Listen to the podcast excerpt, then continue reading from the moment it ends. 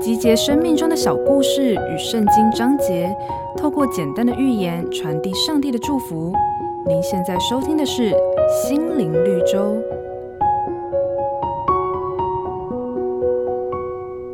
死海是全世界最深的咸水湖。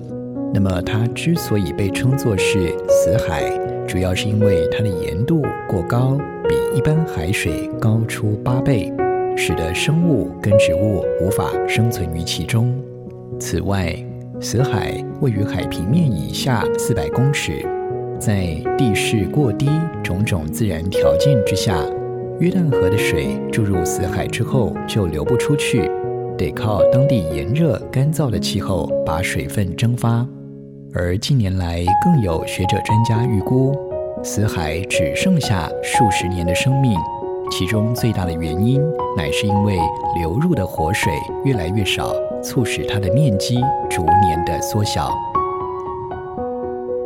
死海这个自然界的奇特现象，其实也可以反映在我们的生命当中。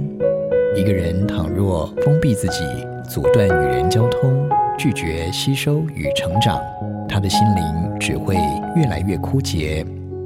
有进有出，保持畅通的心灵，才能拥有如活水一般的亮丽生命。